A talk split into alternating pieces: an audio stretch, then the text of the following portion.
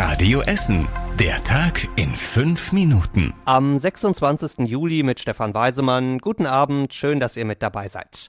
Nicht nur das Unwetter war eine Katastrophe, sondern auch die Warnung vor dem Unwetter, sagen die meisten, und deswegen gab es heute auch eine Sondersitzung des Innenausschusses dazu. Die große Frage, wie kann man die Menschen in Deutschland besser vor Katastrophen warnen? Innenminister Seehofer will dafür jetzt alles rausholen, was geht. Das heißt, Warn-Apps wie Nina bekannter machen, Warnung per SMS an alle Handys, noch in diesem Jahr soll das kommen, wieder Sirenen auf den Hausdächern. Dazu Warnungen im Radio und Fernsehen und auch per Lautsprecher durch die Feuerwehr. Es geht nur alles zusammen, meint der Minister. Es nutzt nichts, wenn ich um zwei Uhr eine Sirene höre, aber nicht weiß, was ich tun soll. Also brauchen wir ergänzende Mittel, die die Bevölkerung umfassend informieren. Und beim Informieren sollen Bund, Länder und Städte in Zukunft deutlich besser zusammenarbeiten, also zum Beispiel, wenn Unwetterwarnungen kommen. Bei uns in Essen sind die Spuren des Hochwassers weiter an vielen Stellen zu sehen. Der Hockeyplatz vom HTC Kupferdreh zum Beispiel ist immer noch eine einzige Schlammwüste. Der Platz wurde komplett überflutet, der hat Blasen gebildet, weil da alles aufgeschwemmt wurde durch das Wasser. Unfassbar, sagt Carsten Ackermann vom HTC Kupferdreh. Ich habe es gesehen und äh, konnte es nicht glauben, als der ganze Platz unter Wasser stand, äh, einen halben Meter hoch und da war sofort klar, hier wird dieses Jahr kein Hockey mehr gespielt. Und angesichts der vielen Jugendlichen, die wir haben, war es natürlich schon, schon Schock. Neben dem Platz hat es auch noch zwei Garagen getroffen. Da lag unter anderem die Torwartausrüstung der Hockeyspieler drin. Die ist hin, genauso wie Taschen, Tische, Stühle und Bänke. Der HTC Kupferdreh hofft jetzt, dass spätestens bis zum nächsten Sommer ein neuer Kunstrasen verlegt wird und dann will der Verein ein großes Dankeschön-Turnier für alle Helfer machen. Karstadt kennt keiner.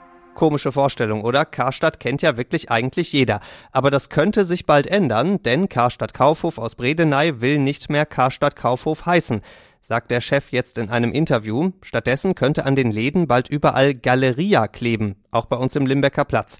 Und nicht nur der Name soll sich ändern, sondern auch das Konzept. Karstadt Kaufhof sagt Tschüss, altes Kaufhaus und Hallo, Mischung aus allem.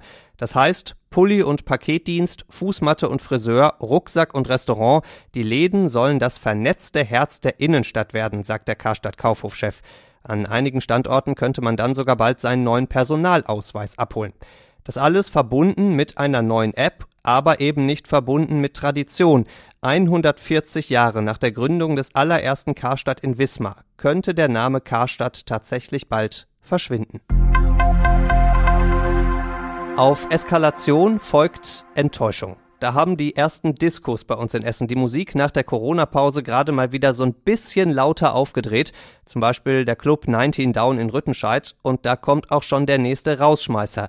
Denn seit heute dürfen Diskos und Clubs bei uns in Essen nicht mehr aufmachen. Nach gerade mal zwei Wochen Partystimmung, wobei die meisten Diskos haben ja ohnehin nicht aufgemacht. Das liegt nicht an der Corona-Lage hier bei uns in Essen. Wir sind weiter in Inzidenzstufe 0, aber das Land NRW insgesamt hat jetzt wieder Stufe 1 erreicht und das bedeutet eben einige Verschärfungen bei den Corona-Regeln. Die Diskotüren bleiben wie gesagt zu, bei Gottesdiensten und in Museen muss jetzt wieder Maske getragen werden und bei Veranstaltungen müssen sich jetzt wieder alle registrieren. Das komplette Verschärfungsverzeichnis gibt's auf radioessen.de. Wir sind nur zufrieden, wenn es Gold wird, sagt Jakob Schneider vom Ruderclub am Baldener See. Der sitzt bei den Olympischen Spielen in Tokio im Deutschlandachter und für den sieht's tatsächlich ganz goldig aus bisher. Vorlauf am Wochenende klar gewonnen, damit direkt fürs Finale am Freitag qualifiziert. Das ist am Freitag übrigens um 3.25 Uhr für alle, die sich jetzt schon mal den Wecker stellen wollen. Und damit springen wir von der Ruderstrecke rüber ins Schwimmbecken. Das ist aus Essener Sicht eher so die Kategorie dabei sein ist alles. Lisa Höping, Marius Kusch und Damian Wirling sind mit ihren Freistilstaffeln am Wochenende alle nicht ins Finale gekommen, alle vorher ausgeschieden.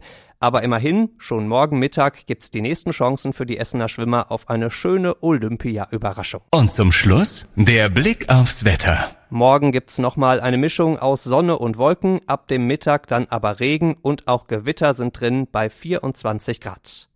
Die nächsten Nachrichten bei uns aus Essen gibt's bei Radio Essen wieder morgen früh ab 6. Bis dahin wünschen wir euch einen schönen Abend.